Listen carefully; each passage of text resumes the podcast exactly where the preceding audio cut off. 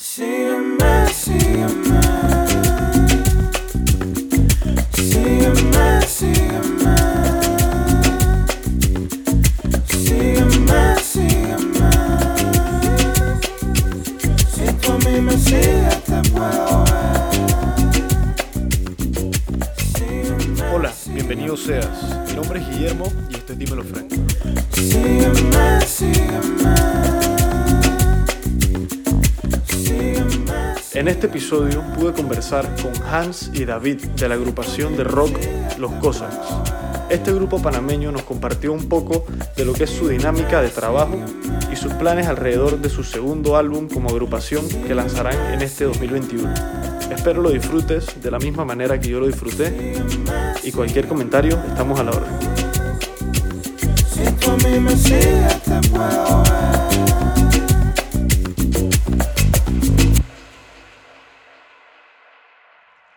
Andando, sí, sí. Y en 3, 2, 1, bienvenidos a un nuevo episodio de Dímelo Fren. Estamos acá con dos queridos invitados en esta tarde de septiembre. Ya el año se ha ido así, con esta vaina del encierro y la cuarentena y la pandemia mundial. Tengo dos músicos del otro lado del micrófono, bueno, del otro lado de la pantalla. Ahora que estamos grabando a distancia.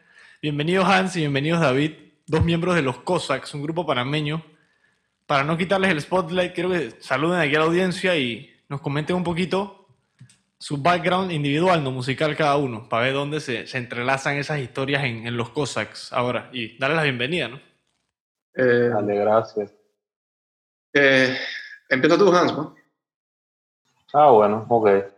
Eh, yo soy el bajista de la banda y digamos que cofundador de la banda, ¿verdad? Porque, o sea, de los que empezamos nada más quedamos David y yo. Hemos tenido como varias alineaciones, ¿no? Eh, yo empecé a tocar el bajo a los 15 años, eh, por hobby, pudiendo. Todo empezó cuando estaba en un jazz festival. Vivía desde ese entonces uno de mis bajistas favoritos, John Patitucci. Y yo dije, dije, man, esto suena mejor que una guitarra. Entonces me compré un bajo y empecé a practicar y bueno, las cosas se fueron dando, conocí a David y se fue formando la vaina, ¿no? ¿Sabes qué? Curiosidad, antes de que nos cuentes tú, David. eh, la idea del, del grupo parte de ustedes dos, se puede decir, o no solamente de ustedes dos. En el momento éramos, éramos cuatro, así que creo que fue como una... No fuimos Hans y yo nada más. Era, había, había más gente involucrada. Y en ese momento cuando empezamos Hans y nos conocíamos también, así que todavía... ¿Cómo se conocieron ustedes dos? Eh, amigo en común. A, un tra- amigo- a través de la música, en verdad, un amigo en común, un vecino, mejor dicho. ¿Y cómo fue ese encuentro? ¿Ustedes se acuerdan, se acuerdan de esa vaina? ¿O cómo fue? ¿De qué? Yo más o menos me acuerdo. grupo? ¿Cómo fue? Dije, no, un friend que toca música. ¿O ¿Cómo fue? Yo estaba en casa de, de mi pasiero, eh, Richard Bennett, y el man me dice, dije, hey, tú que tocas bajo, aquí mismo cerca mío vive David, el man es baterista, y el man le gusta llamear y vainas, entonces un día tráete el bajo y yo te lo presento. Y de hecho un día llevé el bajo, cruzamos la calle, porque literal es cruzar la calle, me entré a la casa de David y David estaba con Andy, Andrés Downing, que es el otro que estaba en la banda, y nada, me les presenté y que hay que sopa, soy Hans, mucho gusto. Y así literal no hablamos mucho, nada más fue que toca, pues para ver. Y Vamos a yo. "Ok". Sí, y entonces nos montamos cada uno en su instrumento, guitarra, batería y bajo, nada más para ver qué salía, ¿no? Y fuimos fluyendo. Y a través de eso fuimos encontrando conversaciones en común. Sí, eh, al principio es raro porque ahora yo, yo soy el cantante y guitarrista, pero en ese momento cuando empezamos a hacer música, cuando teníamos 17 años y vaina, eh, hacíamos, yo era baterista, tú eras bajista, yo estoy siendo bajista, pero yo no tenía ni la menor, yo no tenía ganas de cantar ni nada vaina, era más como que batería y hacer. y tocabas guitarra desde siempre. Danos un poquito tu background, David. Así yo musical. tocaba, mi papá es guitarrista, Ok. Así que él, él le gusta, él- él- por muchos años usé su guitarra y todo, los primeros toques de cosas. Una Telecaster amarilla hecha en Japón que, que él se compró. Brutal. Eh, tu papá es hardcore música, entonces. ¿Tu papá es músico? Dije, ¿debe ser músico o no es músico? Estoy No es músico de profesión, pero le encanta, más que nada como rock and roll, bien rolling, bien Rolling Stone. Mi papá es full Rolling Stone. Dije, Ah, pero eso está nice. Es más, él tocó en el disco, en el disco que tú has escuchado par de partes. sí. Eh, así si quieres después te contamos más o menos de eso, pero... Ahorita hablamos de eso cuando, cuando hablemos del álbum. Cuéntanos un poquito. Qué curiosa esa vaina. Para, saber también de la, la influencia de tu papá si hay en tu música. Total, creo que más que como músico él es full Rolling Stone, cosas así. Entonces, cuando yo creciendo había guitarra en la casa, me acuerdo practicar guitarra y iba a par de clases, pero bien elemental, como que lo dejé porque era muy niñito y no me daba la mano con la guitarra y fue como que fuck esta vaina. Y a los 15 años, ¿te acuerdas de ese juego que Rock Band? Claro. Bueno, fui a casa de un friend y me di cuenta de que, cha, quiero jugar Rock Band, pero nunca había hecho lo de la batería. Cha, y me di cuenta que la podía jugar en Expert, y que, que el nivel más alto, y que De la una. primera ah, de una. Y, y que chucha, le dije a mi mamá y que "Hey, quiero aprender y que vamos a, vamos a comprar un Rock Band para el Wii, para que yo juegue batería y vaina", y mi mamá me compró el Rock Band de los Beatles, que había salido. Brutal. Era un trip, man. Entonces la gente me cantaba y vaina y yo le metía. Y después de ahí fue que, bueno, quiero tomar clases. Tomé clases por un mes y mi mamá me regaló, mi mamá y mi papá me regalaron mi primer kit de batería. Después aquí en la casa practicando, practicando. Entonces ya cuando Hans vino, estábamos Hans, yo, Andy. Entonces hacíamos estos jams, todos espaciales. Y fue como... eso que- comenzó más llameando entonces. Y eran ustedes dos y Andy, nada más. Sí, al Sí. principio Hans, yo y Andy, Andy, yo y Hans, y después como que fuimos haciendo esa melcocha, y después fue como que, hey, vamos ya a tener un poquito de canciones más estructuradas, con buco jamming, porque al principio nuestras canciones eran que la letra yo la inventaba en el momento en inglés, era una vaina rara. Era como que, ah, vamos a aprender los efectos y enfoque, y, y las canciones tienen título, pero no tienen letra, y entonces cantábamos en inglés. Entonces ahí se fue como que fomentando esa, esa vaina que era full, y que experimentación más que nada, era buco sobre jamming, y dije, man, éramos peladitos también, más peladitos, sí creen que, man, a, tomar ron y a, y a- a hacer música y banda y vaina, y después fue más serio de que, o sea, vamos a, a escribir canciones, pues, que, que- que es una cosa que queremos hacer. Entonces, el line-up original, ¿cómo pasan de llamear a dije, hey, esto es un, un grupo, ¿me entiendes? Dije, vamos a ponernos serios. ¿Y en qué momento fue eso? Ya habían cambiado de alineación. Dije, cuando dije que vamos a hacer un álbum, por ejemplo, cuando decían hacer el álbum, ¿qué tanto tiempo ya llevaban tocando juntos? Bueno, Cambios de alineaciones, dije, para eso, para eso, ¿cómo fue el...? cabe recalcar que cuando ya empezó, dije la vaina, dije, bueno, vamos a llamarnos The Cossacks, The Cossacks, porque éramos en inglés. Ajá. yeyecito que somos.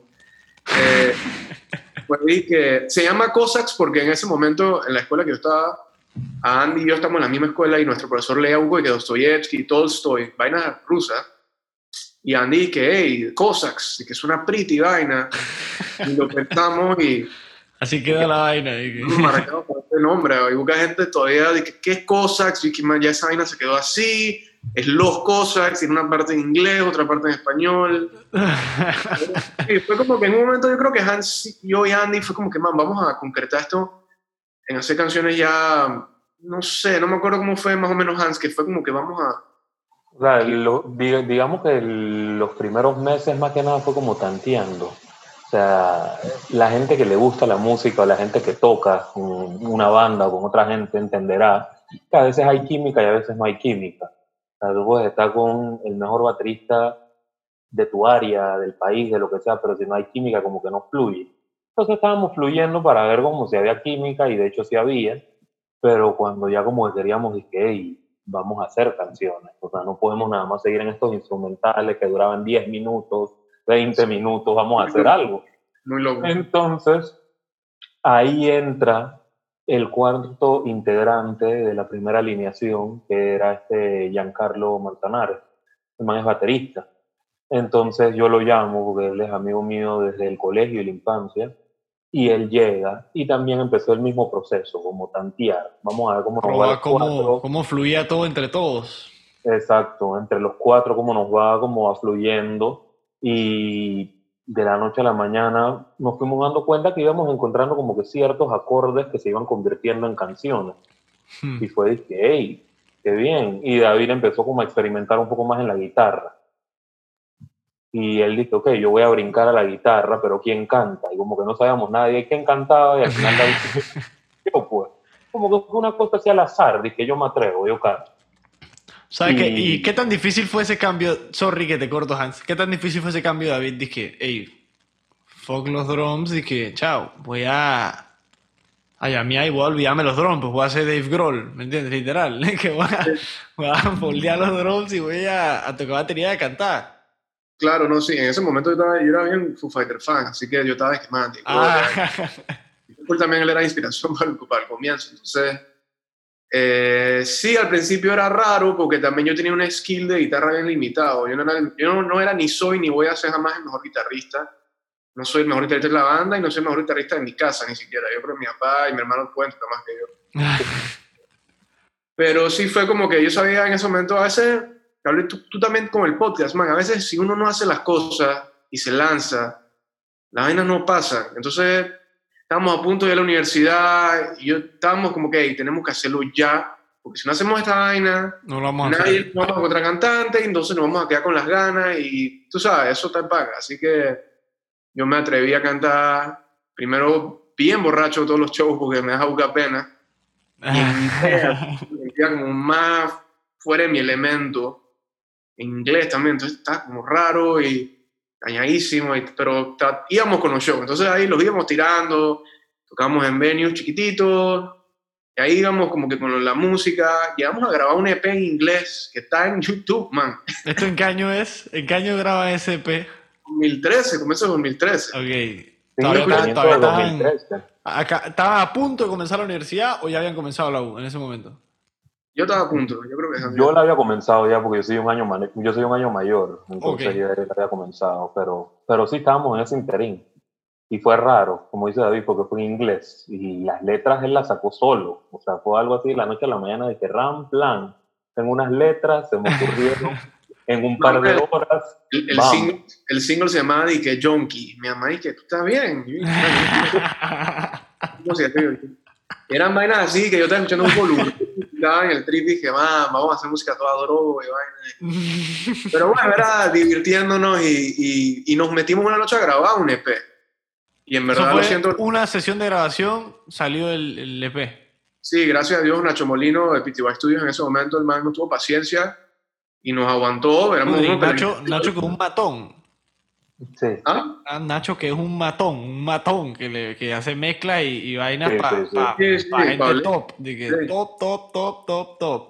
Sí, en ese momento éramos unos peladitos, seguro man empezó y que "Ah, estos carepingas. digo, créeme cuando te digo que yo no sabía quién era él. O sea, yo llegué y yo dije, ah, ok, el ingeniero de sonido. Ah. O sea, obviamente X, tú claro. llegas y tú, tú ves disque, los Grammys, pero es disque, ok, pero tú no sabes, ah, nosotros fluimos, pues, y grabamos en vivo.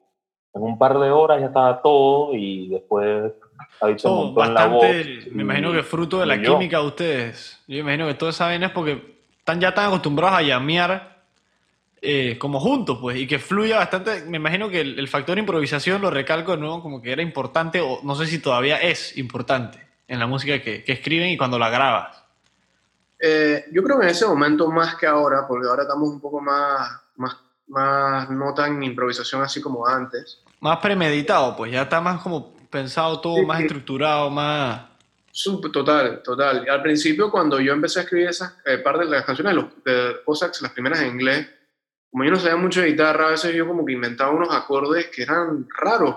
Eran bien raros. Ahora que ya más experimentado que como que, puta, al no saber nada de eso, inventaba unas vainas que eran como raras y, y mi papá es full de tocar covers. Y a mí esa vaina a mí jamás me gustó, como que la vaina de que cover y banda tributo, si ese es tu trip, genial.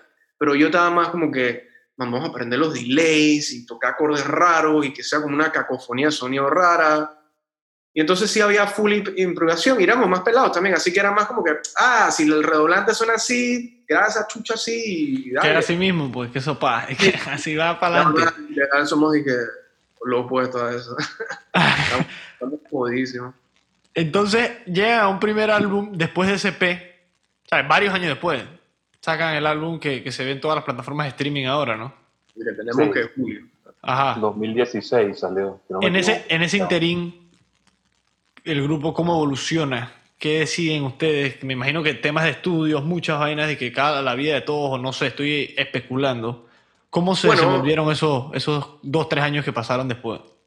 El, el primer año, el 2014, tocamos un par de veces todavía las canciones en inglés y tocamos con la banda de Gabriel, que él tenía una banda antes, que ahora es integrante, pues, pues podemos comentar de eso. Entonces estábamos, veníamos de, la, de, la, de nuestra vacación y era como que, hey, vamos a tocar lo más que podamos, divertirnos y después nos íbamos. Y entonces en ese momento ya uno está viendo como que quién se está tomando las cosas un poco más en serio Claro. lo que es la banda. Yo sabía que yo estaba, yo sabía que Hans estaba, porque él es un, él es un fan de la música muy fuerte igual que yo.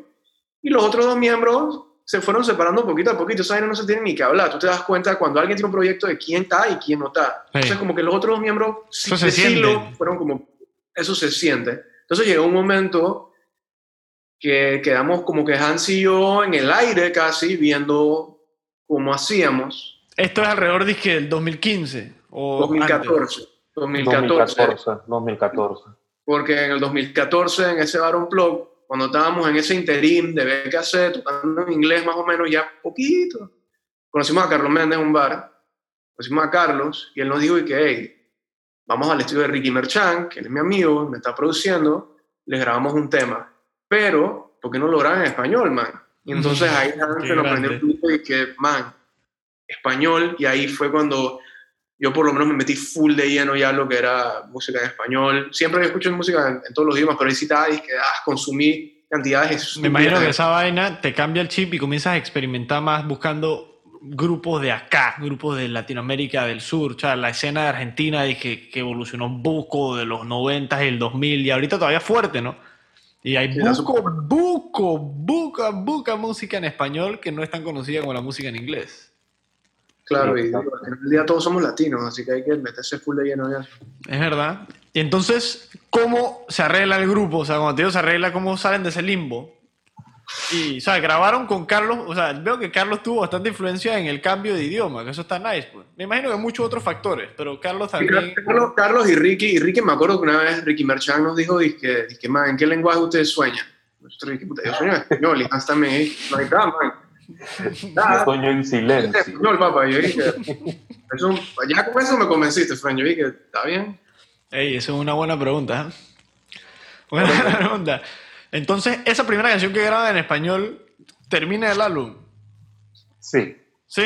esa- el barrio de los olvidados. El barrio de los olvidados Eh, era el que grabaron ah. en esa sesión así con cuando se fueron con Carlos a casa de, de Ricky a grabar. Mm. O sea, fue, lo- nos los encontramos y teníamos, David sacó un par de acordes y en esos acordes nos fuimos montando y entre Ricky, Carlos, David y yo, Julio, que fue también el que mencionó que es el baterista de los Guayas. Exacto, Ya, el man estaba ahí. ¿Qué estaban tocando cada uno? Tú tocaste guitarra, David, Hans estabas en el bajo y Carlos Ajá. guitarra también. Carlos tocó guitarra, tocó guitarra, Ricky producía, Julito, que es el baterista de los Guayas, en ese tiempo lo conocimos, decidió de que "Hey, vamos a ayudar a los pelados. Se Qué grande. Sí. Se ha visto bastante gente bueno. aquí, se ayudan buco aquí en la comunidad. Ujú. O sea, por más que no es la más grande del mundo, se, se ayudan, se ayudan de verdad. Y eso es una vaina pretty que si se promueve más es lo que va a permitir que, que la vaina crezca, pues, que realmente se, se consolide la industria, tripeo. Hans, cuéntame, que verdad te corté ahí lo que ibas a decir. Manso bulto. No, no, tranquilo. Y sin querer queriendo, como dice David, no conocimos a Julito. Este el baterista de los Guayas. Después terminamos escuchando a los Guayas y pues hey, esto es una banda, wow.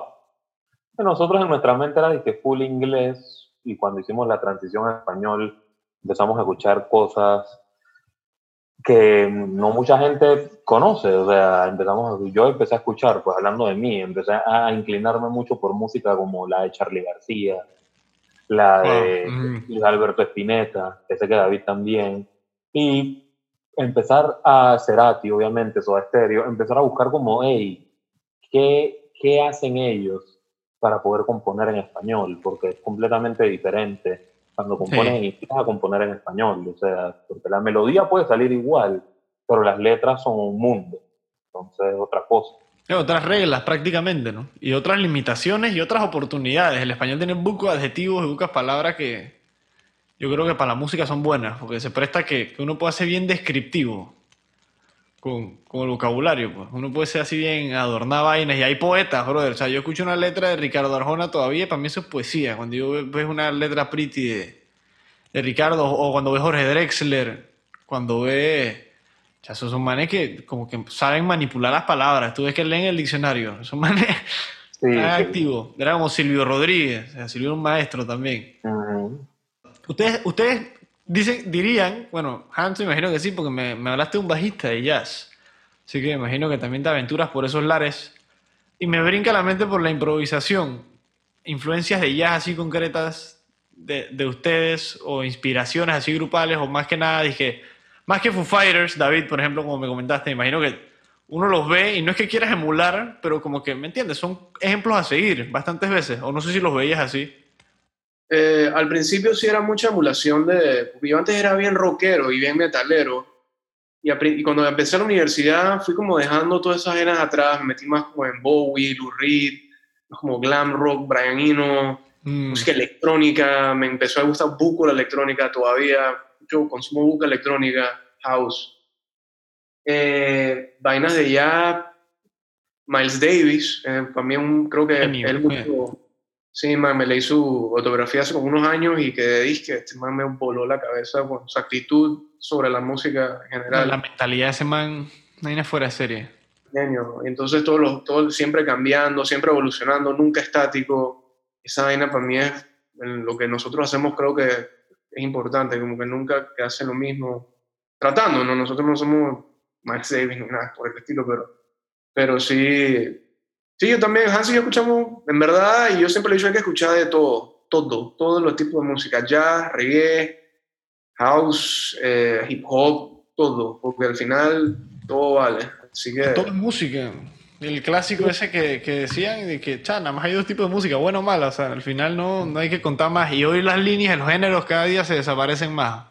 Claro, eso, eso lo, que- sí, lo dice Miles en su libro. que no- que no sé, yo ni siquiera le digo jazz al jazz. Esa vaina es es que people say I play jazz y vaina, yo no sé, yo no estoy tocando nada. Al final de la carrera, ¿han visto el documental de Netflix? Si no lo han visto, Sí, ey, sí, lo que Sí, está basado buco en la autografía. man. Eso- es Sí, ah. un libro que me leí en mi vida porque el man, ahora me lo voy a buscar. era, más que era un gran músico, man era un gran echador de cuentos. Tiene unos cuentos que yo me, me cagué de la risa. No, y, tiempo, y tiempos complicados. Tiempos que ese man, en su propio. La historia del teatro, esa que le sacan la ñexa fuera del teatro con su nombre de ahí mismo, dije. Los policías en un tiempo complicado racialmente, todavía. O sea, todos esos músicos de jazz crecieron un tiempo peludo. Claro, man, Sí. Coltrane también tiene, uno tiene un documental en Netflix. Bien bueno, Chasing Train, el de John. Coltrane, bien bueno. Brutal. Él y la esposa me gusta, pues, Alice Coltrane. Toda esa vaina, man, de vaina así toda espiritual, de, de escalas todas orientales, todo hay que escuchar de todo. Herbie. Herbie Hancock es otro gran ejemplo de. chucha, de Herbie Hancock, que. Miles, exacto, Wayne Shorter. Y de rock, de rock para ustedes, que creo que se asociaría un poco más a, a sonidos que creo que pueden influenciar. Influencias de ustedes en rock, así que tengan. ¿O quién tú dices que? Eh, bueno, tal vez. Cerati. Para, mí Cerati siempre ha sido como rock, pero también, digo, escucho, no sé, o Beatles, eh, Pink Floyd. Más música vieja que nueva, curiosidad. En lo que es rock, sí. en lo que es rock, en lo que es rock, sí. Más música vieja. música vieja que nueva, porque yo no sigo mucho, yo a veces, por lo menos yo personalmente trato, como estoy metido tanto, me gusta encontrar, busca música vieja y a veces lo nuevo, lo que es lo nuevo contemporáneo, nosotros como que me lo pierdo porque no estoy muy metido en eso. Es que Pero consume tiempo. consume tiempo y ya yo tampoco soy tan ávido como era antes, que tenía esa birra y ah, quiero encontrar, quiero encontrar, un pineta y para la chucha y esto. Eh, Entonces llegamos a, a julio. ¿Cómo se forman el resto de las canciones? de ese, de- son 10 canciones el álbum, ¿verdad? Sí. ¿Cómo se terminan de formar las otras 9 después de esa grabación así impromptu que la sacaron así, prácticamente? O sea, ¿cómo, cómo ustedes deciden de que, Ofi, esto de aquí parte la idea del álbum, ¿me entiendes? O ya como que, Ofi, ¿puedo seguir esta línea? O, o cómo fue ese proceso de, hey, vamos a hacer un álbum, ¿entiendes? Vamos a... Son proyectos salió, consolidados. salió el barrio de los olvidados y lo más importante, ¿no? A David y a mí nos gustó cómo sonaba. Y fue de que, hey, mm, esto, esto puede funcionar. Y digo, el factor aquí universidad, eh, tanto David como yo estudiamos en Estados Unidos, entonces teníamos esa barrera de la distancia, estamos en estados diferentes y es de que, ok, ¿cómo hacemos música? Skype, literal. Empezamos a hacer los demos por Skype. Y no te estoy jodiendo, o sea, los demos fueron por Skype. Era guitarra, David en la guitarra, tocándome acordes, yo, pluma, papel, escribiendo letras y melodías entre los dos, y ahí fueron saliendo las otras nueve canciones. O sea, que la mayoría, Bien, y, no, y no es por, bien así básicas. no, no es por desmeritar al resto del grupo, pero veo que la mayoría entonces se movió o de esas ideas entre ustedes dos. Es que en ese momento nada más estábamos ahí, do- éramos él y yo. Era, así era- que los que le habían quedado eran ustedes, entonces. Andy que- se había separado desde hace... Uf, Andy, Andy y Giancarlo se han ido ya a sus otras cosas y entonces Hans y yo habíamos hecho lo de los olvidados, estábamos felices con el resultado, fue que hey, nos quedan dos veranos en la universidad, este vamos a grabar un EP y después fue que man, fuck el EP, vamos a grabar un disco de 10 canciones, estamos nice. bien peladitos, pero hay que empezar jóvenes y vaina, porque no sé, mamá, hay que, fuck it, vamos a hacerlo. Entonces llamamos a Ricky y a Carlos. es una buena mentalidad para tener como artista. Mucha gente se queda con la excusa de la perfección que es inalcanzable o de la inseguridad, más que nada, que a veces se enmascara en, en, pero en, en esa perfección. Digo, no, yo soy muy perfeccionista y no la saco y lo entiendo. Para, yo creo que el artista bueno sabe hasta dónde llega él. La canción nunca está lista. Yo creo que siempre un artista puede cambiar su canción. Tú la escuchas y tú me imagino que decir que puta, aquí eh, esta- Aquí le puedo bajar una vena. No, la, puta, aquí un solo guitarra, una vena y que puta, aquí un break de batería al final le hubiera dado un toque. Como que siempre me imagino que están buscando algo ahí. Siempre, y te, y te puedes volver loco así. A veces lo mejor es. Te sabe hasta dónde llegar, yo creo. Marico, y Suelto. eso- De que dale, aquí llega. Y cuando estás en una banda ahora que somos cinco, eso, la conversación es genial porque puedes tener un diálogo con los otros integrantes. Yo a veces, yo soy así full de notalista, notalista, notalista, pero a veces Hans Meyer me dice, papá, deja la... y así nos vamos entre todos. Podemos tener un diálogo bien bonito porque nos tenemos una confianza muy brutal. Entre está los- genial. tenemos una confianza porque más que músicos somos amigos nosotros somos de que los otros ya los otros tres miembros somos yo lo considero mis hermanos. O sea somos somos casi como para mí somos una familia. Hay como mucha hermandad detrás de lo que hacemos y es de que o sea, hay mucha no es de que ah, yo lo yo lo encontré en el periódico entonces pero yo, Sí. esta vez, yo lo llamo cuando yo quiero tocar. Es de que no somos amigos. Entonces ahí está esa- ese diálogo es bien bonito. Y esa química yo no la cambiaría por nada, porque ya de C2 a los 5 que somos hoy en día, yo creo que se quede así para siempre, me parece, porque la verdad que lo que tenemos es bien especial y lo queremos mostrar con las cosas nuevas. Creo que Uf, se van ahorita, ahorita entramos para que la gente ahí vea qué es lo que viene de ustedes. Quisiera saber, ya para cerrar la historia, ya sepamos, a comenzar a hablar del, de, de Julio. del, del presente. Sí, quiero, quiero saber, ese, ese disco entonces ustedes grabaron esa primera canción y el resto las grabaron, los demos ustedes, pero el resto consiguieron otros músicos o ya habían formado el grupo con sus amigos ahora o cómo hicieron para terminar Eh, grabar esa vaina. Bueno, teníamos a Paco Plata, en ese momento que él toca en una banda que se llama Sonó. Ajá. Sonó es una banda que te recomiendo brutal, ahorita están sacando singles, es más, el viernes sacan singles. Voy a chequearlo. Sonó. Sonó, Sonó. en la, en la Con hora, tilde en la última. Brutal, brutal, man. Lo recomiendo. Bueno, entonces, en ese momento, man, yo ni me acuerdo cómo conocimos a Paco. Eh, ah, sí, porque como estábamos grabando el barrio Los Olvidados, él entró a venderle un pedal a Méndez. Y entonces Méndez dice que "Hey, este man hace buen noise, y le gustan los pedales y la distorsión. Y en ese momento fue que, man, no lo conocemos, pero es que, hey, friend, estás cool, graba. Y ahí las distorsiones del coro fue Paco. Entonces ya cuando teníamos las otras nueve canciones fue que a quién vamos a llamar, necesitamos un man que sea buena onda, que tenga buena química con nosotros y que le podemos confiar nuestra música. Entonces fue que vamos a llamar a Paco para que sea el guitarrista, uno de los guitarristas invitados, ¿no? En batería, Giancarlo, que era la eh, agrupación original, lo llamamos para par de temas. Para los otros, yo misma la grabé. Eh, para los teclados, llamamos a David Caparó, que toca en un rantan bandas de David en Caparó, el ícono. Eh, y entonces teníamos a eso, Billy Herron, como teníamos a Carlos ahí, a Ricky, y eran, ellos eran obviamente ya mucho mayores y conocían buca gente, Entonces decían, dije, man, hay que grabar el dije, ¿quién? Una llamada de teléfono, llegaba un man. Al día siguiente dije, puta, ¿quién graba este solo jazz? Y Carlos dije, puta, mi primo Víctor, llega para el estudio con estos manes. Llegamos a Eh, Nápoles. pri- ey, ese man toca muy bien guitarra. Tremendo, sí. Bestia. Yo lo vi en vivo, un concierto chiquito que hizo Carlos en diciembre.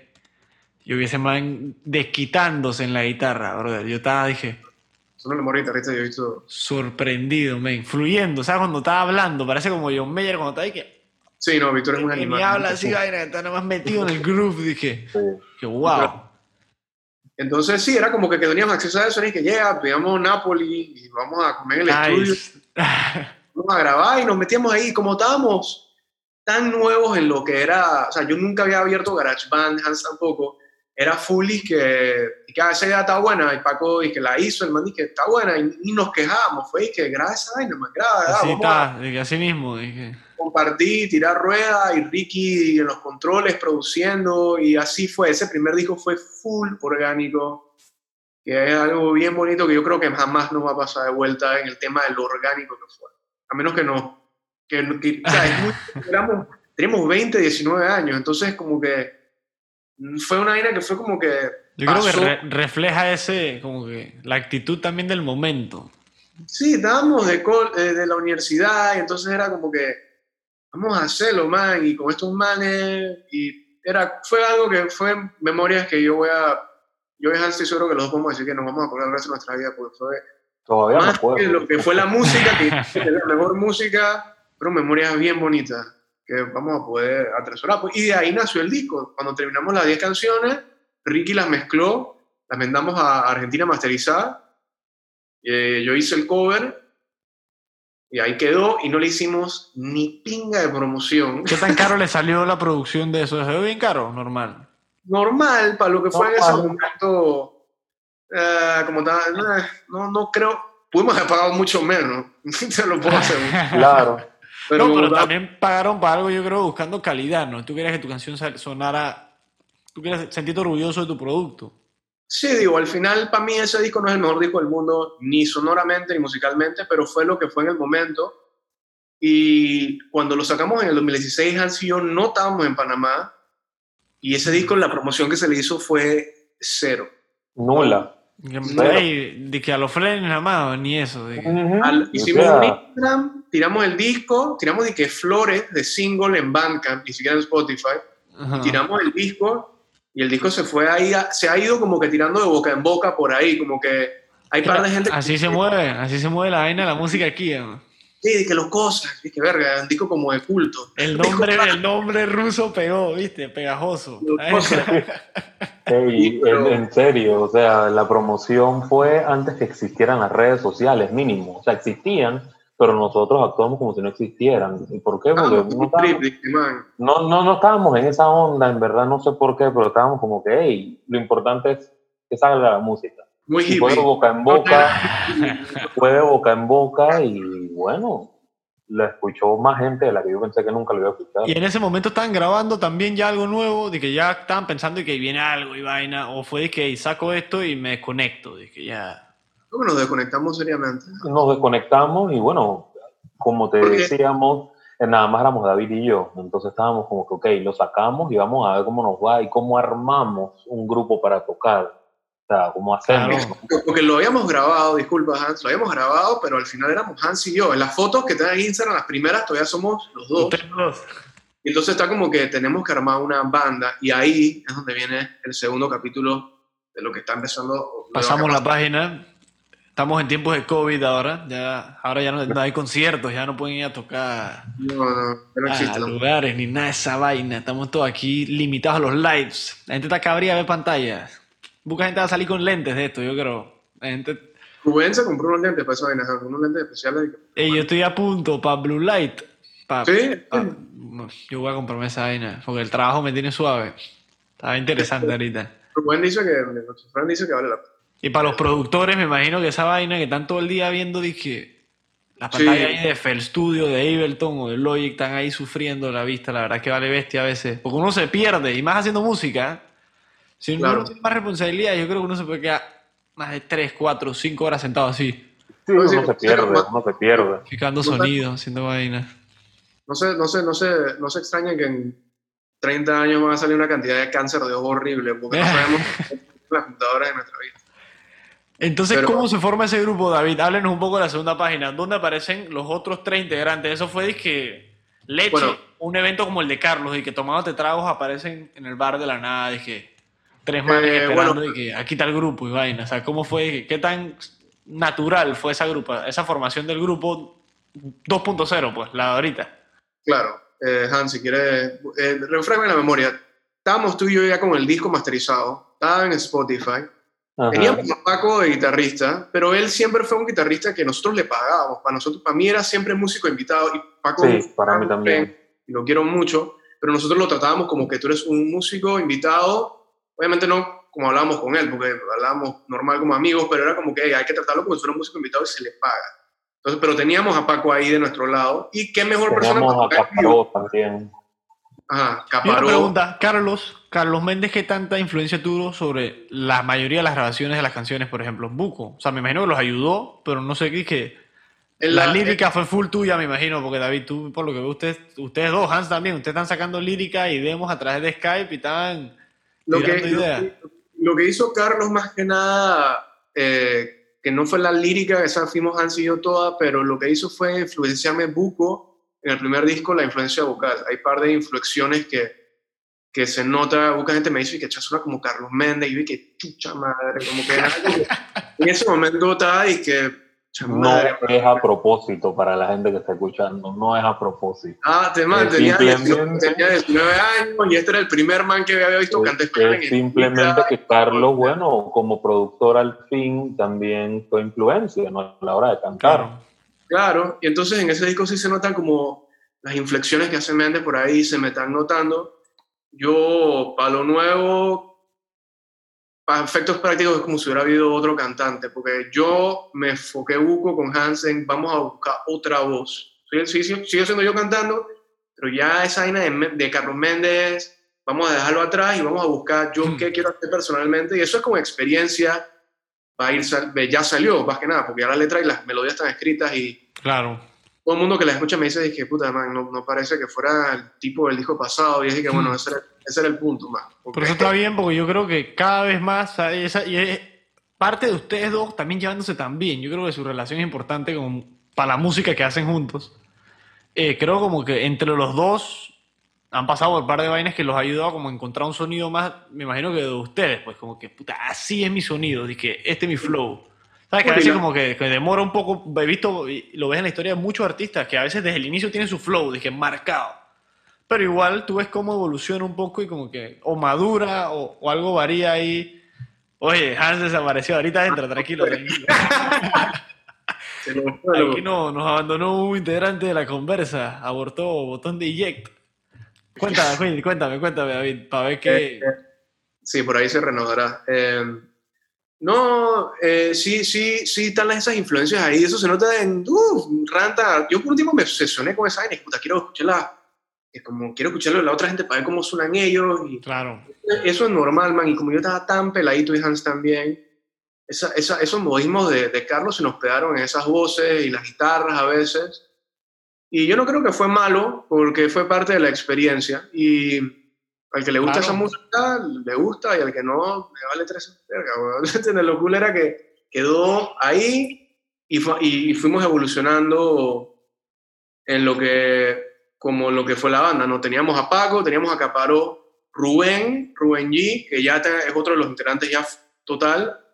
Me lo encontré con Han, no, me lo encontré yo en un bar, dijo que le gustaba el disco, y lo escuché tocar en un vaina que posteó en Instagram, y Paco me dijo, es que man, este man tiene que tocar con ustedes porque le gusta el disco, le gusta Buco el disco, el man se sabía las canciones ya, dije, Mm. sin nosotros yo decirle nada, es que man, cualquier persona que, que haga eso, o sea, o sea, tú no te aprendes una canción sí que no te gusta. Claro, el man le, le gustaba el disco Buco y como guitarrista es extremadamente diestro. Sí, Súper y eso que yo lo conozco de DJ, ¿ve? O sea, sé de, lo que de los tiempos, de los tiempos de, de DJ. Sí, el man dice que, man, si tú fuiste un 15 años por ahí, probablemente yo estaba sonando plena por ahí. Estaba en todos, estaba en todos lados. Mantenía el monopolio, buen negocio, genio. Y, y Jorge, que Jorge Isaac, que, que es fotógrafo, nos tomó las fotos Y en ese momento no estábamos con nuestro no teníamos baterista, entonces Jorge Isaac, que nos había tomado las fotos, dijo de que "Hey, yo quiero tocar batería porque me sé las canciones también y me gusta lo que están haciendo y quiero tocar. Entonces ahí fue como orgánico eso. Y entonces hicimos un show en el 2016 en el sótano. Y dije, ah, vamos a hacer un show para lanzar el disco. Se nos llenó, man. Fueron como 200 personas. Estábamos bien felices. Ya yo, No. pero eso está bien. hermano. Shout out a la gente del sótano, ahí a Poti, a todos los, los demás dementes ahí que, que en verdad permiten espacios vacíos, que no hay muchos espacios para que de verdad los artistas estén tocando. Claro. Y entonces tocamos ese show en el 2016. Fue que Universidad de Vuelta. ¿Qué tal esa Nada, experiencia, curiosidad, de tocar con otros músicos que no son ese, ese, oficiales? ese toque- ese toque en el 2016 fue el único que tuvimos que fue para lanzar el disco. Fue bien cool porque o sea, teníamos buenos músicos de nuestro lado. También Toto Ruiz, se me ha olvidado, el trompetista. Todos esos arreglos de Flores lo hizo él. Tipo que toca con Rubén. la Toto, Toto siempre ha estado con nosotros eh, desde, desde que lo conocimos, en verdad. O sea, eso fue como cosas de, de también del destino, por así decirlo. O sea, hablando eh, para setear, dije, hey, necesitamos a alguien que toque trompetas y demás. A mí me pasaron el contacto de Toto Hmm. y me dicen, dije, hey, él es buen trompetista. Y yo dije, ok. Vamos a chotearlo, pues. Sí, yo le empecé a escribir y él llegó a la casa de David y me di cuenta que no era buen trompetista, sino excelente. Y después yo dije, hey, este man no es bueno, este man es excelente. ¿Y qué tocaba él? Si es trompetista, ¿qué tocaba? Pero de género, como que normalmente, o se movía entre todos. Él es jazz. Full- él es Full jazz. jazz, sí. Él- Estudiante de aquí de la Academia de Danilo. tra- Ok. Él da clases en la fundación. No, él da clase en la fundación. Ah, un matón. Él se graduó en Estados Unidos, Ay, él se un graduó matón. en Europa. Disculpa Sí. que no sabes quién eres si escuchas este episodio, pero estoy joven ahí también, así que estoy aprendiendo igual acá de todo. Y ahorita antes de, la, de la que pasara la pandemia, el maestro Toto estaba tocando con Blades, man. Estaba yéndose de gira con Rubén y tocando en su ensamble. Y yo dije, este Toto para mí... A nivel, nivel. Él- Toca ese- con, con Roberto Delgado y, y la orquesta. Sí, Sí. sí, sí. nivel, ese señor. que de hecho otro integrante de esa misma orquesta también grabó en julio Cosas de la Vida, que Toto lo trajo, que fue este Carlos Agrasal, que es saxofonista. Saxofonista, genial. Loqui- Loquillo Agrasal. Él llegó y grabó y se- también, también se trajeron un trombonista muy bueno que vive en Estados Unidos, eh, de Berkeley, este Cito Lovell. Wow. Y noso- nosotros de la nada fue que, ok, Y que- y Toto... Ey, ustedes se les armó, se les armó un mega fucking álbum así natural, Sí. prácticamente. Ey, Sí, aplauso de verdad Fue- también. fue orgánico. Fue orgánico. músico, no, man, llegó también de la nada Gianfranco y Carlos de Pepe ya estaban ahí. Gianfranco dice que, Charlton, Gianfranco dice que vamos a ayudarte a hacer una letra, unas melodías y yo, y Gianfranco canta en el disco, o sea, busca gente estaba visitando a Ricky y era como que abren la puerta y que, ¿qué está pasando aquí? Eh, Llega, toma- vamos. y, eh, grábate algo, grábate algo, y era como full así, entonces, eso, eso, eso era lo Eso fue, eso fue lo bonito también de esta experiencia, ¿no? O sea, de tener a Carlos y a Ricky ahí, que ellos conocían a toda esta gente, que nosotros llegamos a conocerla y nos llevamos bien con todos, gracias a Me ellos. imagino que el ambiente que cuando debe ser algo venían- especial. Sí, Ujú, Cuando venían, Esto- ellos tenían alguna idea en la cabeza y es de que, "Hey, aprovechando que estás aquí, grábate algo. Y nosotros, Hmm. dije, en serio, y es de que yo tengo una idea. Y al final quedaba. Y era de que, hey, qué bien. ese, ese estudio tenía las el antiguo polífono estudio tenía las paredes pintadas de negro. Tú te metías ahí adentro y eso era como un sillón del tiempo y esa, La cápsula del tiempo. eran las 4 de la mañana era que chucha, mucho Napoli, vamos para adelante. Para adelante. ¿Sabes que Se puede decir que la mayoría de julio es ese estudio y Napoli. Sí, Napoli. Patrocinado, ya sabe Napoli para la próxima, el segundo No año. Bájenle no. el máster y la mezcla los Cossacks. mucho escribón y sí, eh, Tiene que hacer un plato, una pasta especial, y que la pasta una vaina así, hazle el plato al Uy, grupo. no me pongo bravo, no me pongo bravo. una pasta rusa. Entonces, hey, llegamos al presente, 2020. Tienes el grupo formado. ¿Cuándo co- o cómo deciden comenzar a volver a escribir? ¿Esto fue reciente? ¿Comienzan a escribir desde que se forma el grupo? ¿Estaban tocando más después del 2016? ¿Foldearon tocar? ¿Cómo fue? ¿Y cómo llegamos ahorita? Que hasta donde sé, están trabajando ya otras ideas para sacar algo en algún momento, me imagino.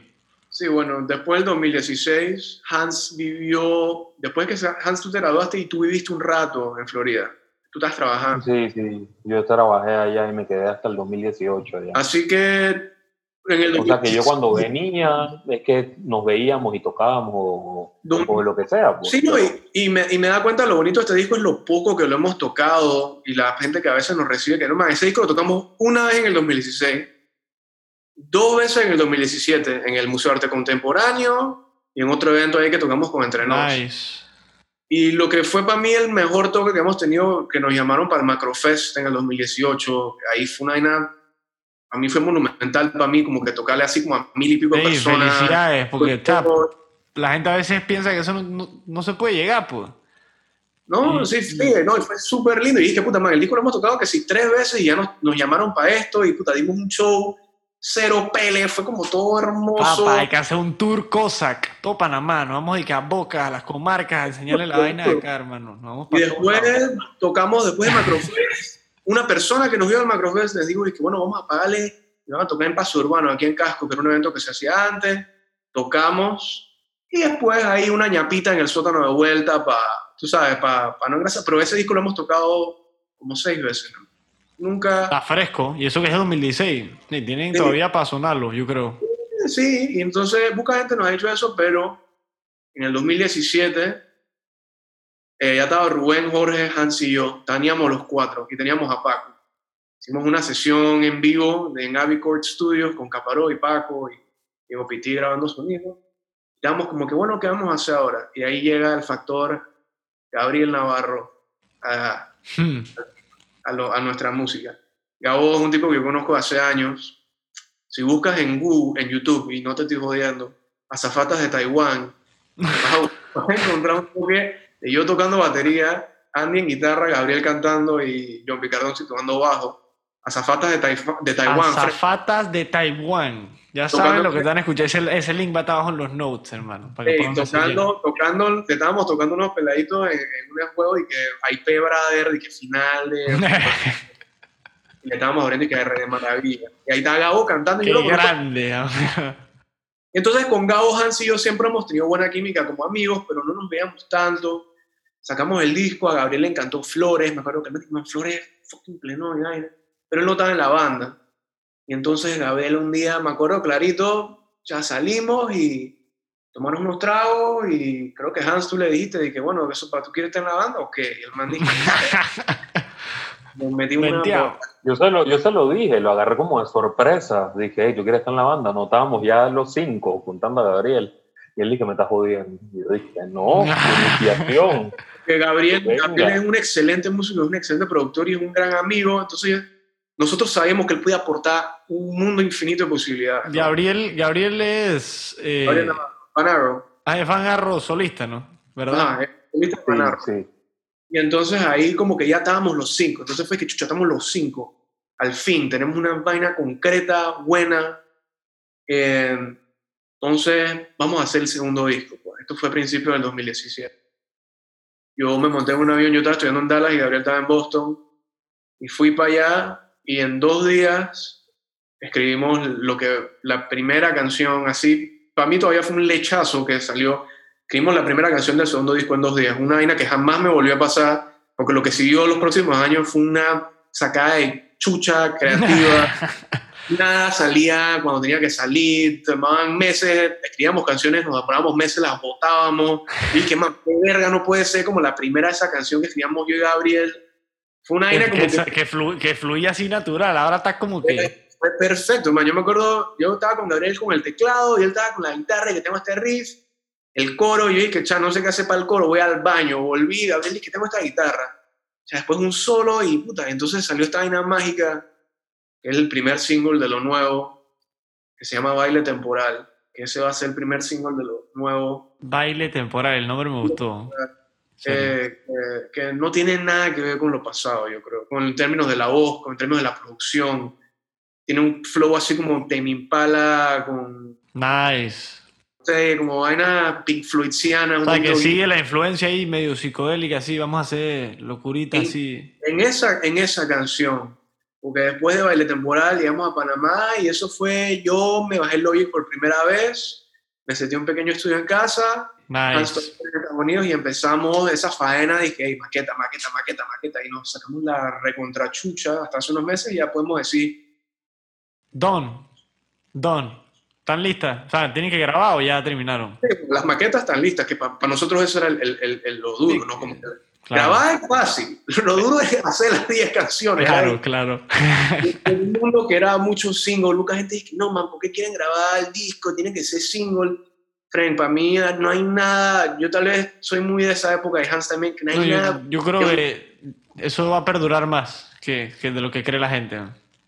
Obviamente a a promocionarlo, no sacas tu single, tú sacas tus dos, tres singles, pero hay algo de crear una obra entera llamada disco que para mí es eterna y para Hans también y para todos los integrantes es. Ah, Por eso final, mucha gente nos está y que "Cha, estos manes están tocando o no, no han sacado single, y más fuck single. Estamos tratando de terminar esta obra que estamos haciendo. Ah, está bien, y al final es, lo que hace a cada artista, tiene su approach, su estilo. Tú ves manes y que Ross, y esto es hablando de otro género, otro estilo, es un man que saca una plena en la semana.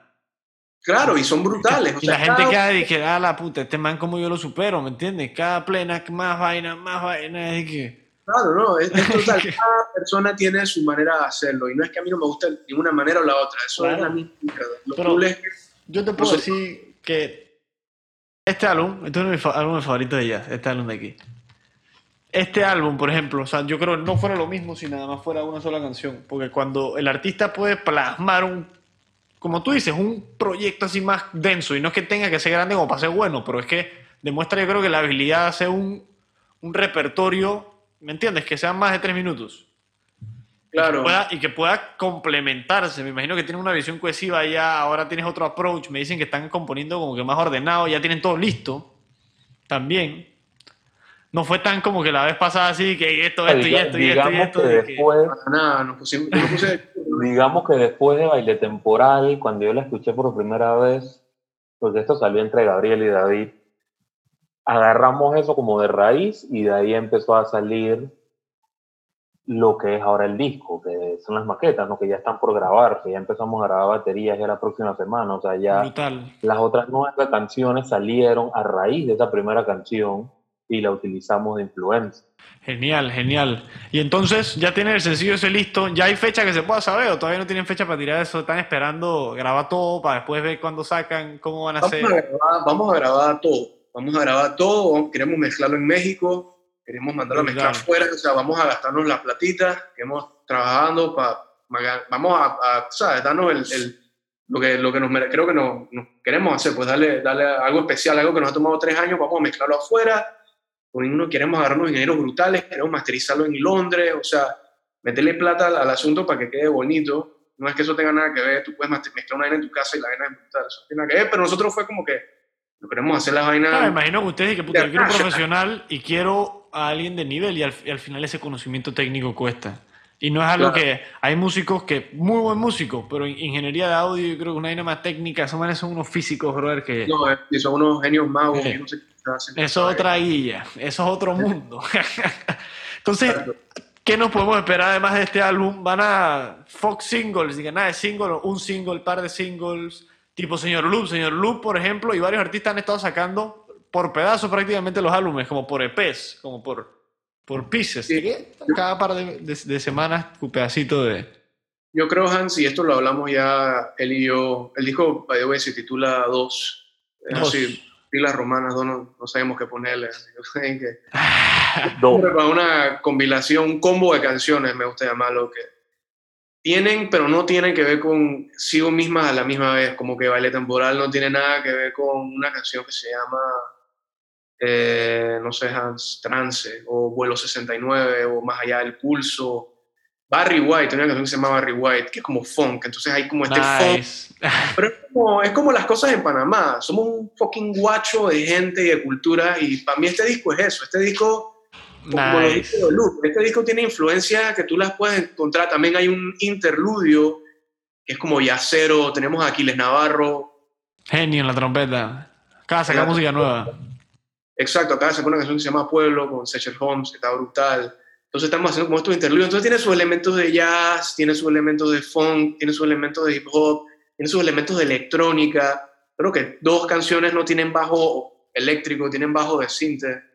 Estábamos, estábamos jugando Hugo con todo, y Valle Temporales fue un rockera, Nice. esa es que distorsión y phasers y locura. Me estoy imaginando un Tame Impala, pero más viejo, no el de Slow Rush. Un Tame Impala así más cruel con las Era guitarras. un Y... Impala early producido como Pink Floyd en los 70, no tan sonido de que batería de que ¡pah!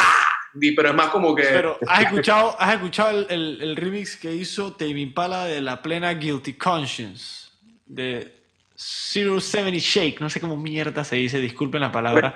el otro día, sí, Kevin Parker, que Pero esa vaina está muy buena, ¿eh? A mí me sorprendió, la estoy sonando todos los días. Es una buena plena para comenzar las mañanas, así, con esa plenita. ¿Quiénes Claro, ustedes dirían bueno. ahorita, para compartir y discutir un poco, quiénes son los artistas que más están sonando en cuarentena? eh, Hans, ¿Tienes alguien eh, así? Dije, Ah, tírate uno ahí. Tengo varios, tengo varios. Ahorita en cuarentena, eh, Dime el número uno, así que yo estoy sonando John Ese álbum de John Coltrane yo lo escucho todos los días un ratito cuando me quiero desestresar. También es como una meditación ese disco, es como, es bueno para el espíritu. número juro. uno que más estoy sonando ahora en cuarentena, yo diría que es el nuevo disco de Yusef Days Con Tom Misch. Misch. Ajá. Gran álbum. Ese es, el, ese es el álbum que más estoy sonando en cuarentena. Ese pegadito con un artista que es bien joven, que no sé si lo han escuchado, que se llama que Mac Ayers. No lo conozco. Se le gusta. Es un, es, un, es un pelado que es nuevo, tiene como 23 años. El man toca música así como bien RB, Nice. tiene más voz. Eh, No es de aquí, ¿no? Es afuera. mezclado. No, no, es de Estados Unidos. Eso mezclado con él.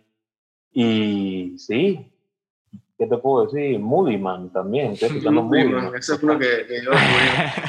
Una- es como uno de los pioneros del house en Detroit, man. Es una vaina que me quedó y que me vuelve súper loco ese, ese man. Moody Man. O sea, que están escuchando también, por lo que veo, hasta los OGs de verdad, representantes de varias vainas, incluyendo música nueva. O sea, porque Tom Misch, por ejemplo, es una ola nueva de, de movimientos que tú ves con Yusef también, ambos de allá de Londres y de, de, de UK, que hay talento, carajo. Jordan Rakey y Georgia Smith y todos estos manes que están haciendo, por ejemplo, lo del Blue Note Reimagined, que sacan Watermelon Man, que Popi Ayuda saca una versión nueva de que la vaina es Herbie Hancock. Están sacando un poco de plenotas rehechas son como el new wave de las vainas que están pasando ahí al lado. Literal.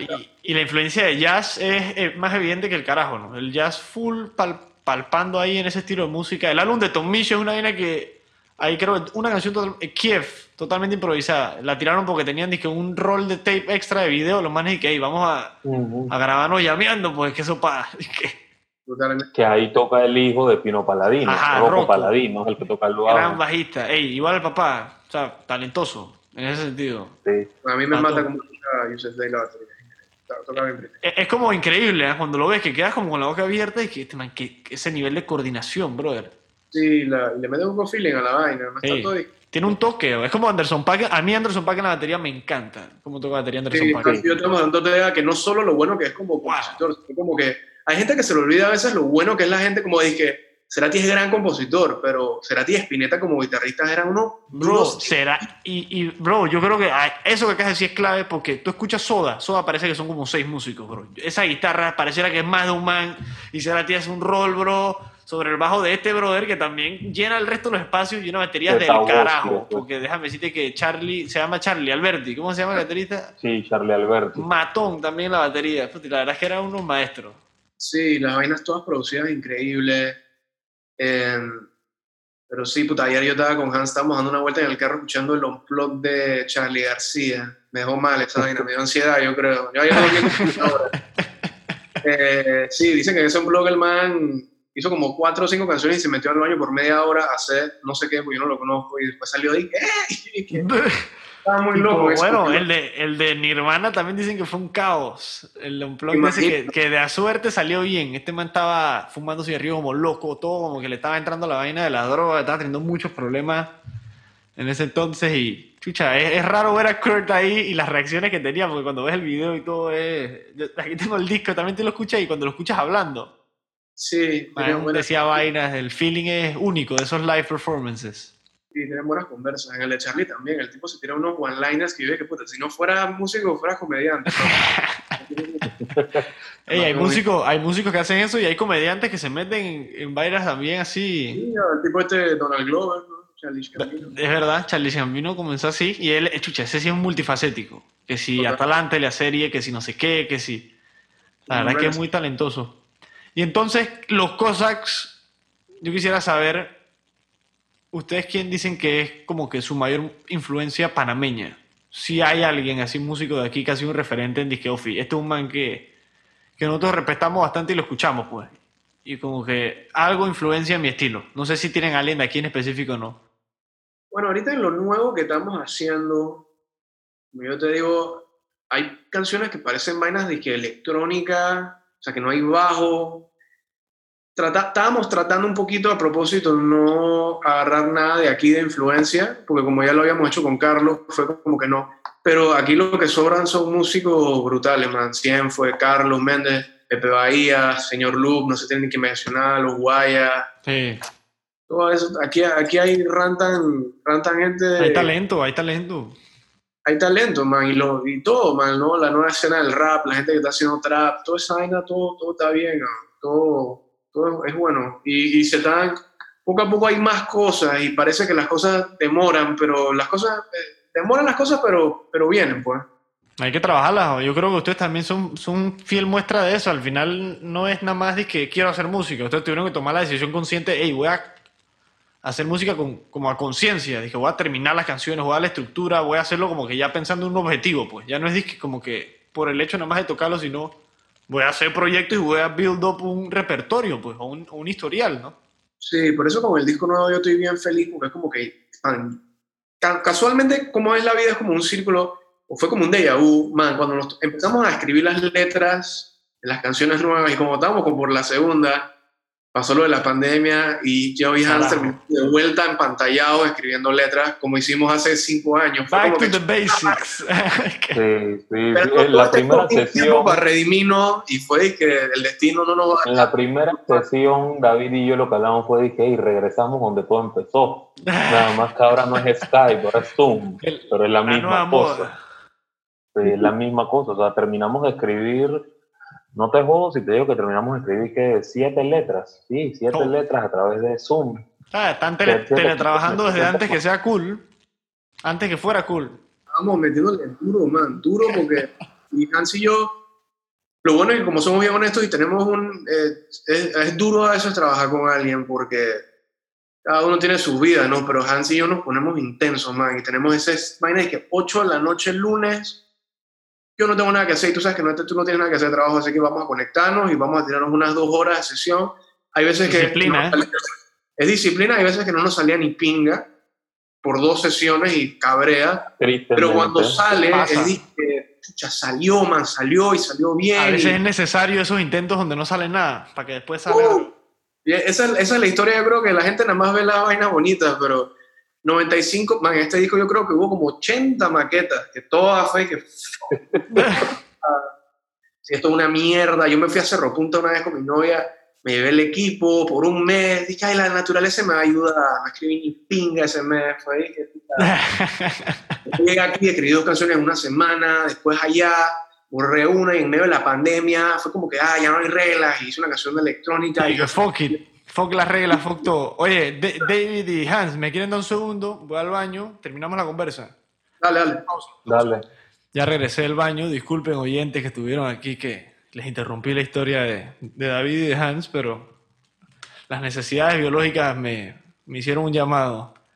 Hemos retornado acá a la conversa, ya concluyendo un poco lo que ha sido esta genial conversación con dos miembros, yo creo que se puede decir los que fueron el núcleo de transición desde el primero al segundo álbum que están sacando ahora eh, del grupo y Putri, es, es cool poder escucharlos. Primera vez que hablo con alguien del grupo y yo los escuchaba, que también es pretty como que descubrirlos por la música y después tener la oportunidad de hablar con ustedes y, y por Hans, para que sepa Hans que Hans me escribe a mí desde la cuenta en un momento en el cual yo no estaba grabando mucho. O sea, estaba teniendo problemas porque el estudio, que si vaina, ahorita comencé intentando grabar, pero se me había complicado. Estaba, estaba complicado. Yo estoy trabajando de día, puta, ya comencé a hablar de la vaina de trabajo, así que les cuento ahí del trabajo, pues ya aprovechemos que estamos en- al aire, que la gente sepa también.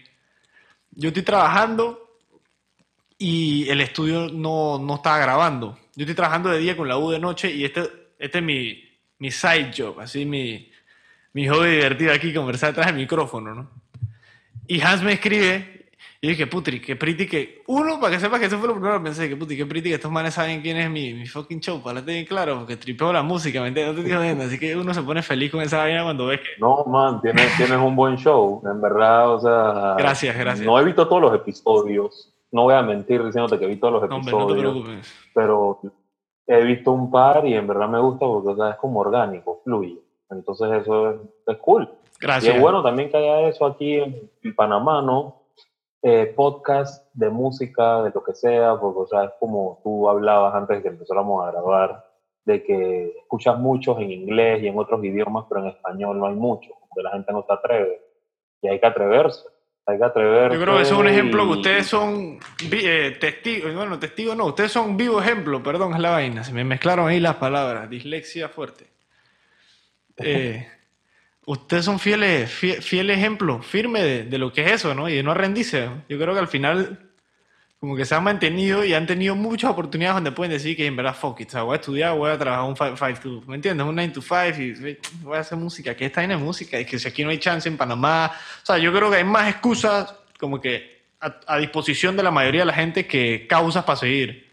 Y eso demuestra Claro. que, putri, que, que tripean el, el arte de verdad. ¿o?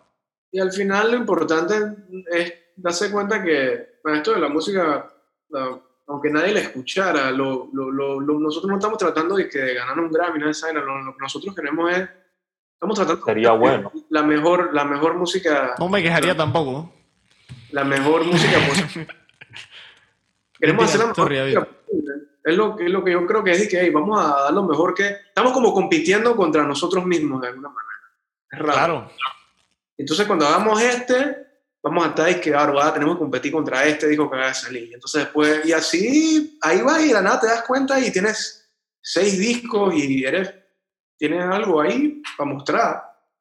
Y yo creo que eso. Sí, yo creo que eso que dijo David es importante, o sea, más que fama o lo que sea que venga con eso, es como la necesidad de ir haciendo música.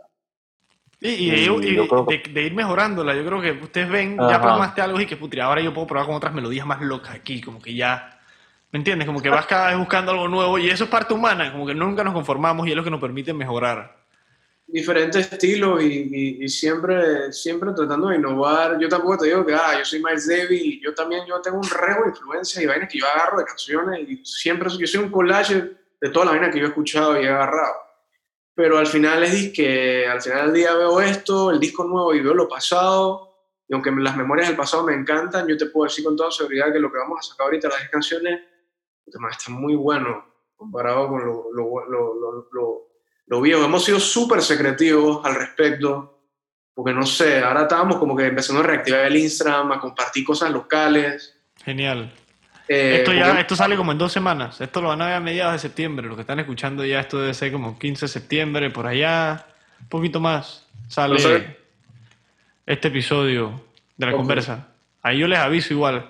No, hombre, y los que se han quedado hasta ahorita, que esto es importante y ahora estoy comenzando a agradecérselo. Ey, tú que estás escuchando ahorita mismo esta vaina, hasta este punto del final, tú eres un monstruo, ¿me entiendes? El que nos está escuchando y se ha aguantado la historia y que está acá disfrutando la conversa y si está hasta aquí es porque si no es fan de los Cossacks, ahora sí, pues.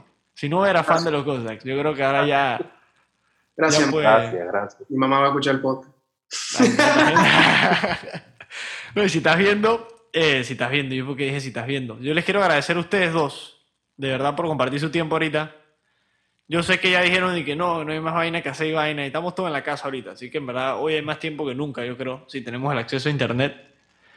Pero agradecerles por, por compartir la historia, porque no tienen por qué en verdad abrirse a comentar mucho de esto y enseñar cómo hacen esa arte, cómo hicieron la anterior y cómo han llegado hasta lo que son hoy en día y cómo están buscando simplemente elevar su nivel musical y su juego y a la vez lo que están haciendo es enseñar que en Panamá hay algo de valor también, ¿no? Al final eso es competencia Sí, sana. Uno inconscientemente, quiera o no, si se mete en esto la música, es un agente cultural de algún Claro. tipo. Uno, uno, uno, uno trata de hacer lo mejor que puede y, y al final del día eso es lo que, lo que... Digo, tampoco yo te voy a decir que yo hago música porque yo quiero poner el nombre de mi país en alto. Yo no tengo ninguna pero, pero lo que al final subconscientemente siempre se hace. El nombre de Panamá siempre va a estar en todo lo que hacemos y bueno, yo espero que con lo nuevo que salga, que va a estar saliendo el próximo año, el primer sencillo, yo, hay gente que va a poder decir que "Cha, estos manes panameños son diferentes, está buena la música, hay que compartirla, está bueno. Porque, y creo que más que nada, que además de compartir obligado, yo creo que a la gente le guste. Claro, que sea orgánico, como, como todo lo que han hecho, en verdad, yo creo. Que sea orgánico, Sí. verdad. El... Eso es, no nos hemos ganado ni un centavo los pasados, así que orgánico, más orgánico no puedo hacerlo. Invertido malo como no. Pero. No, me, imagino que ahora también han aprendido otras lecciones para eso y ya, como que ya Claro, tienen otra uno, uno se mentalidad. vuelve, uno se vuelve más vivo, uno aprende, aprende- uno aprende más de producción, qué se puede hacer, qué no, qué se necesita, si se tiene que gastar plata en esto o no, si hay la plata, en qué se va a gastar, en qué no. Eh, yo, como te dije, yo y Hans queremos darnos un, un lujo fuerte con, con lo que es la mezcla del disco. No, pero está bien. Yo creo que eso demuestra el cariño que le tienen a ese proyecto nuevo al final. Gracias. Que demuestra la- las ganas, pues, ¿me entienden? Que le tienen a, a este álbum y de demostrar un sonido de calidad para superarse ustedes mismos al final. Si veo que es el, al final es el enfoque de cada artista. Estás siempre buscando cómo mejorar el craft. Si- alguien dice que le gusta más Julio el segundo disco, lo vamos a dar para la pinga, por ahí mentira. Eh, Julio está mejor, eh, para la verga. Ya saben, directo de los integrantes del grupo, así que ni se les ocurra No, mentira, mentira, man. Es que a mí me encanta No, cuando, mentira, cuando que a la gente le gustan las canciones crudas. Eso es cool. Diga, a mí me gusta y que receta para un ser humano. ¿en serio? No, pero está bien. Escuchen la que yo quiera. Oye, para cerrar, yo les quiero hacer una pregunta a ambos, a ver qué dirían que es un tip que ustedes le darían a alguien que quiere comenzar a hacer música así, pero no se ha atrevido. Como que de los dos, ¿no? De su perspectiva distintas, ¿tú qué le dirías a ese man que está escuchando esto y decir que, puta, a mí siempre me ha picado la gana de tocar guitarra, pero me considero malo? O quiero tocar eh, ukulele, pero me van a decir que soy pato. O sea, Eh, digamos, pues, y- X. Me imagino que hay mil razones que uno se puede inventar. Claro, siempre, eh, Hans, di tú primero. man. Yo creo que lo más importante son dos cosas. Uno, sacarle provecho a la tecnología. Tenemos esta herramienta maravillosa que se llama YouTube, que uno literal aprende a tocar cosas a través de YouTube. O sea, tú no tienes idea cuántas líneas de bajo y cuántas cositas yo he aprendido a través de YouTube. E inclusive sé que David aquí, for a fact, también ha aprendido de teclado y todo. Entonces, sacarle el provecho a lo que está ahí a la mano, ¿no? Y dos, nunca te preocupes por lo que piensan los demás. O sea, que la música suene bien para ti. Si suena bien para ti, ya con eso es suficiente. O sea, si suena bien para ti, ganaste. Claro. Ya lo que venga de los demás, la reciprocidad, el cariño, el apoyo, ya es por extensión, ya es algo extra. Pero en verdad, o sea, si suena bien para ti y lo estás presentando, ya con eso es suficiente. Es como cuando un pintor hace su cuadro y lo presenta en una exposición. Para él es lo que es. Quizás ni tú, ni David, ni yo lo veamos igual, pero para él es lo que es y ya él ganó. Entonces es como que, hey, para ti vale, ya estás bien. En- eso es muy bonito, Franz. Eh, yo voy a agregarle a eso, más que concuerdo contigo, en puntos más allá de tecnicismo, quizás, si es que alguien escucha esta parte. Si hay alguien, no importa la edad, no importa que tengas 15 años, o 35 años, o 25 años como yo, em, y tu objetivo es crear música, porque mira que mi hermano está en eso ahora, está como que mi hermano tiene 5 años menos que yo, así que tiene 20 años. Entonces él todavía está estudiando afuera, ya como que no sé ¿Quién con toca? quién- ¿Guitarrista también? le gusta la guitarra, sí, pero se bajó Logic, así que está como experimentado. ¿no? Em, yo diría que si, si tu objetivo es componer, que yo quiero hacer mi banda, yo quiero hacer música, yo quiero hacer música y quiero aportar, Eh, no importa qué género sea, ¿no? Em, escucha buca música, buca música, todo el día. Eso es algo que tienes que te escuchar, tienes es casi como ser un monje, pero en vez de estar en una iglesia, es como un monje musical, piénsalo así. Si te gusta la la música, ¿cómo aprendes? Escucha buco, de todo. Hacer una canción todo. que se llama así, dije, El Monje. Hay un disco de los Chili Peppers que se llama... Ah, bueno, Funky hay una Monks. canción, Funky Monks. Monks. Un El pleno. documental se llama Funky Monk, ¿sabes? Buen documental, esa vaina de la casa esa toda loca ahí, con Rick. Rubin. y que- Ajá, dije, man, me siento como un monje musical. Y ahí me quedé, me acuerdo cuando vi esa vaina. Buena analogía. Entonces, sí, rodearse de, de música, la más rara o hasta la más pop, no importa, pero entiende, entiende hasta cierto. Y, y- no solo dije la música convencional, la no convencional también. Y métete de lleno en ese mundo y.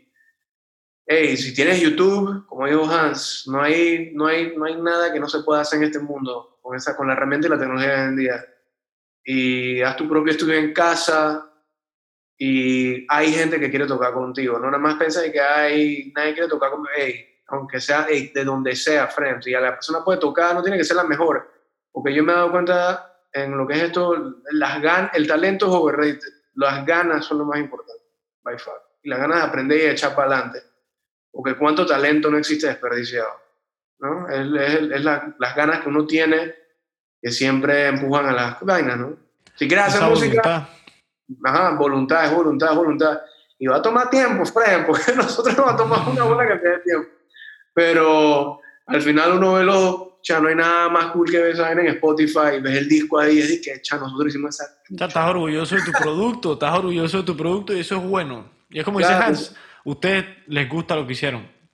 O sea, ya, ya Sí. pasó esa, ¿me entiendes? Ese Ujú. filtro, que es el filtro importante al final. Sí, al principio yo lo odiaba, pero después fue como que uno le empieza con un cariño y que, ah, man, en verdad lo escuché en una nueva luz. Digo, también como grabas música, escuchas tanto la misma vaina que se- ahorita estoy enamorado de las canciones nuevas, pero te aseguro que cuando estamos grabando a ahí. cuando la saques ya vas a estar cabreado probablemente voy a tanto estar escucharla. Es que- cabreadísimo, ahora esta mierda no la puedo Eso, eso es un mal, eso es un mal de toda la gente que hace música y creo que ya te lo deben haber dicho y te lo seguirán diciendo, que cuando tú las escuchas, escuchas y escuchas, le encuentras fallas. Entonces es como que hey, al final hay que darle ese empujón y bueno, ya quedó, ya sale. Yo voy a, yo estoy, yo voy a, yo voy a hacer eso con este disco, porque yo me acuerdo cuando Julio salió, yo lo escuchaba, porque yo tengo full OCD, ansiedad, yo lo escuchaba todos los días. Eh, pa, pa, tú sabes, pa- pa- y ahora voy a hacer lo que me han dicho, lo que he leído, es que cuando salga el disco, dale una buena última escuchadita, el día que sale, Lo dejas. de- más nunca lo vuelves a escuchar, a menos que vayas a hacer, buscar para tocarlo en vivo, ¿no? Pero no te pongas en tu carro, porque te vas a quemar y lo vas a odiar, bueno, yo voy a hacer.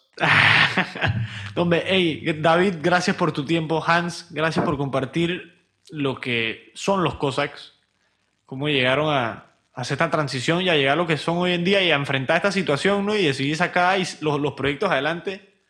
Por más que hay, como dije, pienso yo que es una de las vainas que más recalco, excusas para rendirse siempre, ¿no? Y al final ahí se demuestra que las ganas son los que, como que es el factor que normalmente hace que mucha gente sobresalga. Claro, y, mira, Gabriel está sacando cosas con Manarro, ahorita en la pandemia él sigue produciendo, Sí, con Pau Mason sacando ahorita vainas que le produce a flipado, sí, o sea, está. Las, vainas nuevas, el hermano de Paolo está sacando una canción con Gabriel que viene tan fucking dura. Ahorita, eh, no, Doctor sé se llama- no se acuerda cómo, no sé cómo se llama la canción ni eh, cómo se llama él como artista, pero yo la escuché hoy estaba con Gabriel y yo dije, verga. Tiene el flow del hermano pegado. O sea que para mí Pablo también me gusta como de verdad. Pa- Pau Mason a mí me parecía. Pa- Paolo, un- Pa- Paolo es un, crack. Y, y bueno, Gabriel. Gabriel produce de todo y Rubén también está en su proyecto, se llama Times, como Tiempos. Te recomiendo que escuches su canción, se llama Life in Stereo. Life in Stereo. Lo voy a chequear ahorita. En mi... Tengo clase ahora. Después de la clase la chequeo. A ver, sí, métele una escuchadita para ver qué piensas. Y, y Jorge Isaac, bueno, él es fotógrafo, man. Para mí uno de los buenos fotógrafos ahorita está hustling, el man. Who is Jay Isaac? Se llama en Instagram. Sí, ese es una cuenta que bastante actividad. Muy buenas pics. Soy fan Ah, acá, sí. seguidor.